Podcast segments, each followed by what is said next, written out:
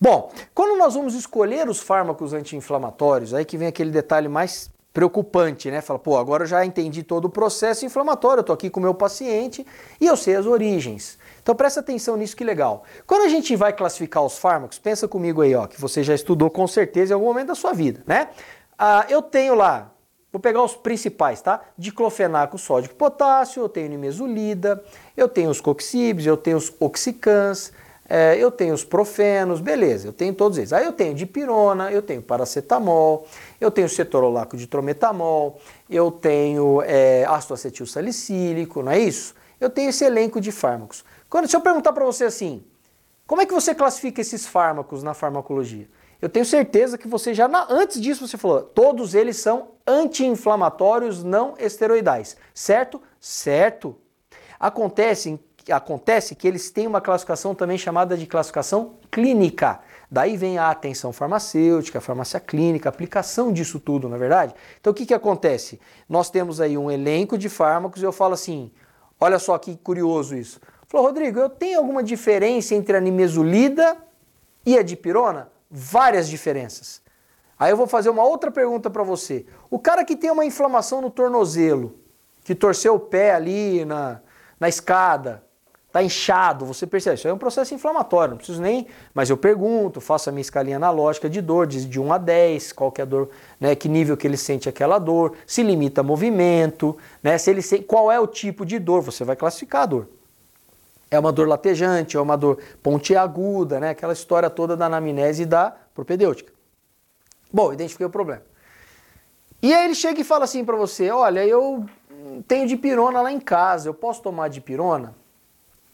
Aí você vai pensar e fala, cara, pode, mas não vai resolver o seu problema como deveria. Eu te oriento, né, a ter um anti-inflamatório associado. Por quê? Porque a dipirona tem efeito anti-inflamatório? Pensa aí. Muita gente acha que sim, principalmente falando assim, olha, Toma dipirona de 1 grama porque ele vai ajudar mais o processo inflamatório. Errado, não. A dipirona não tem essa classificação. Olha como a classificação, a indicação clínica te ajuda em 99% das situações. Eu sei que a dipirona tem uma classificação chamada classificação farmacológica de anti-inflamatório não esteroidal, não é? Dipirona é isso? Sim, professor. Ela é um anti-inflamatório não esteroidal, legal. Só que é uma classificação farmacológica. Por quê? Para ser considerado pela farmacologia como anti-inflamatório não esteroidal, o fármaco em questão precisa obrigatoriamente ser um inibidor da enzima ciclooxigenase, tá? A tal da enzima COX, seja COX-1, COX-2 ou COX-3, tá? As isoformas, não interessa. Ele tem que ter uma inibição da COX, beleza? Beleza. Não depende também de qual COX ou o quanto ele inibe essa COX. Você vai lembrar que tem os seletivos COX-2 inibidores. Você vai lembrar que tem os não seletivos COX-2. Vocês vão lembrar que tem os seletivos COX-1. Vocês vão lembrar que tem os seletivos COX-3. Na é verdade? Não interessa. Inibir o COX, todos são classificados para farmacologia como anti-inflamatórios não esteroidais. Então a dipirona, sim, é classificada assim? É porque ela tem inibição, tanto em COX-1 só que fraca. Ela é uma fraca inibidora de cicloogenase do tipo 1, fraquíssima inibidora da cicloogenase do, é, do tipo 2 e uma inibidora forte de COX-3. Ok, beleza, ponto final. Porém, entretanto, todavia, ela não tem só essa classificação clínica, né? Ela também é um poderosíssimo, é uma poderosa analgésica, né? A dipirona tem um potencial analgésico fantástico principalmente a dipirona de 1 grama.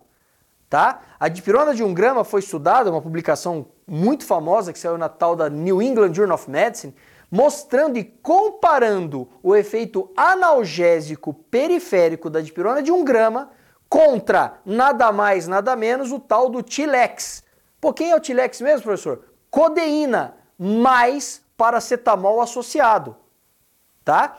Codeína, lembrando, é uma morfina, é um analgésico opioide. Tem gente que ouve falar assim, ah, mas analgésico opioide, professor, a codeína é fraquinha. Eu falei, ela não é fraquinha não, cara, ele é um profármaco. O que, que é um profármaco? Ela vai chegar no fígado e ser transformada em quem? Quem? Morfina. A codeína é transformada no, no organismo do paciente, lá no fígado, em morfina. Então ela é uma morfina. Ela é um analgésico opioide poderosíssimo. E ainda mais associado ao paracetamol. Olha que coisa fantástica. Os caras pesquisaram pacientes usando dipirona e Tilex e perceberam que muitos pacientes, inclusive, tinham efeitos analgésicos mais rápidos e melhores do que a morfina associada com o paracetamol. Olha que beleza. Claro que nós temos analgésicos centrais mais poderosos, a própria morfina em si sintetizada, apomorfina. Existem outros, fentanil, metadona, é outra história. Esses são os chefões aí da, da quadrilha. Mas a dipirona de um grama, para a maioria dos processos dolorosos, seja de origem inflamatória ou não, então ela tem essa classificação é, clínica chamada de analgésicos periféricos, tá?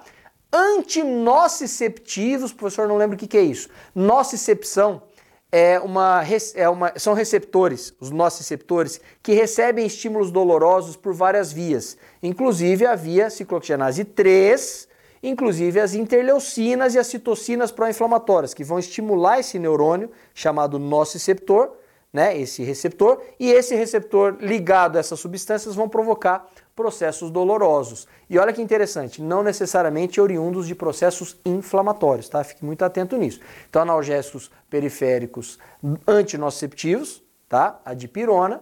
E uma coisa que ninguém lembra, você já deve ter visto também a mulher com cólica menstrual, espasmo de musculatura lisa uterina, né? Miometrial, falou, nossa, eu tenho uma cólica e tal. Aí você pensa assim, vou usar, eu já sei que eu vou usar. Vou indicar para você escopolamina mais dipirona. Não é isso? Escopolamina mais dipirona. Aí fala, pô, professor, mas eu já vi que tem monofármaco, né, monodroga, que é o caso da escopolamina, monoterapia. Por que, que tem a dipirona junto? Aí tem gente que fala assim, ah, porque a mulher que tem cólica menstrual tem dor e a dipirona é analgésica. Errado, tá? A dipirona tem um excelente efeito, inclusive, inibidora de uma substância chamada prostaglandina F2-alfa, uma enzima sintetase. Você já deve ter ouvido falar. A prostaglandina F2-alfa, nas mulheres que têm cólica menstrual, ela está em altíssima concentração. O senhor está querendo dizer então que a dipirona é um antiespasmódico? Sim, ela também é classificada como antiespasmódico, porque ela inibe a enzima prostaglandina F2-alfa. Quer ver outros exemplos para você entender né? Outro anti-inflamatório não esteroidal que faz isso, ácido mefenâmico. Você já viu alguém usar ácido mefenâmico para dor no tornozelo, que inflamou? Para dor no dedo? Não. Usa para quê o tal do Ponstan? Para cólica menstrual. Por quê? Mesma coisa que a dipirona. Ela inibe uma enzima chamada prostaglandina F2-alfa, que vai diminuir a concentração de prostaglandina F2-alfa, que é uma substância que provoca a contração uterina junto com os mecanismos colinérgicos que a escopolamina vai resolver tá? Ah, mas ela ajuda na dor também? Ajuda, mas não é o principal objetivo clínico da dipirona, nem do ácido mefenâmico. E tem mais um famosão aí, né? O ibuprofeno. O ibuprofeno é outro anti-inflamatório não esteroidal que também é antiespasmódico. Tá entendendo aí?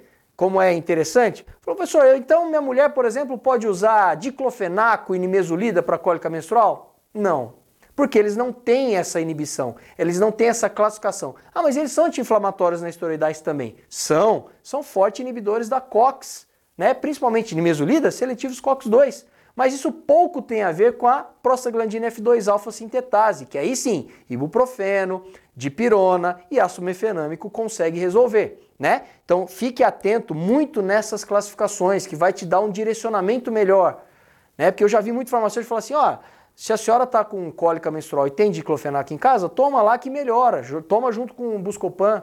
E está errado, né? Porque o diclofenaco pouco vai ter ação, pelo contrário, vai exibir ali alguns desconfortos gástricos ou gastrointestinais nessa paciente, pode provocar constipação, mulher já tem problema com constipação intestinal, problema renal, problema hepático, se ela for idosa, né, muito perigoso isso para ela. Então vai expor essa paciente a reações adversas sem ter a eficácia terapêutica.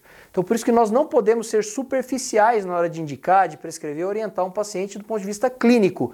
Por isso que eu repito, classifique os fármacos como farmacológicos ok, anti-inflamatórios não esteroidais, mas entendam a, as classificações clínicas desse processo, porque vai te ajudar com certeza a indicar o medicamento correto com segurança para esses pacientes.